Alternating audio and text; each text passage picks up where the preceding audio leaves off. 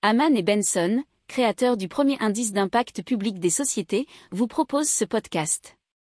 Haman Benson. Le journal des stratèges. Et maintenant, on vous parle d'une proposition de loi au Sénat pour booster l'énergie hydraulique, puisque l'énergie hydraulique quand même pas mal, puisque ça représente 13% du total euh, de l'an dernier, et donc euh, c'est un bon pilier vert euh, du mix énergétique français. Donc c'est le sénateur LR Daniel Grémillet qui veut proposer cette loi qui tend à inscrire l'hydroélectricité au cœur de la transition énergétique et de la relance économique.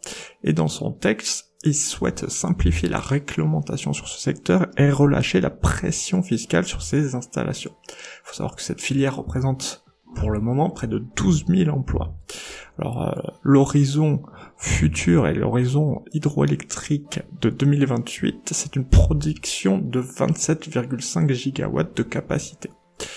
Euh, les niveaux visés sont supérieurs à ce que prévoit aujourd'hui la PPE, c'est la programmation pluriannuelle de l'énergie pour 2028 qui serait de 26,4 à 26,7. Voilà, on suivra les avancées avec grand intérêt.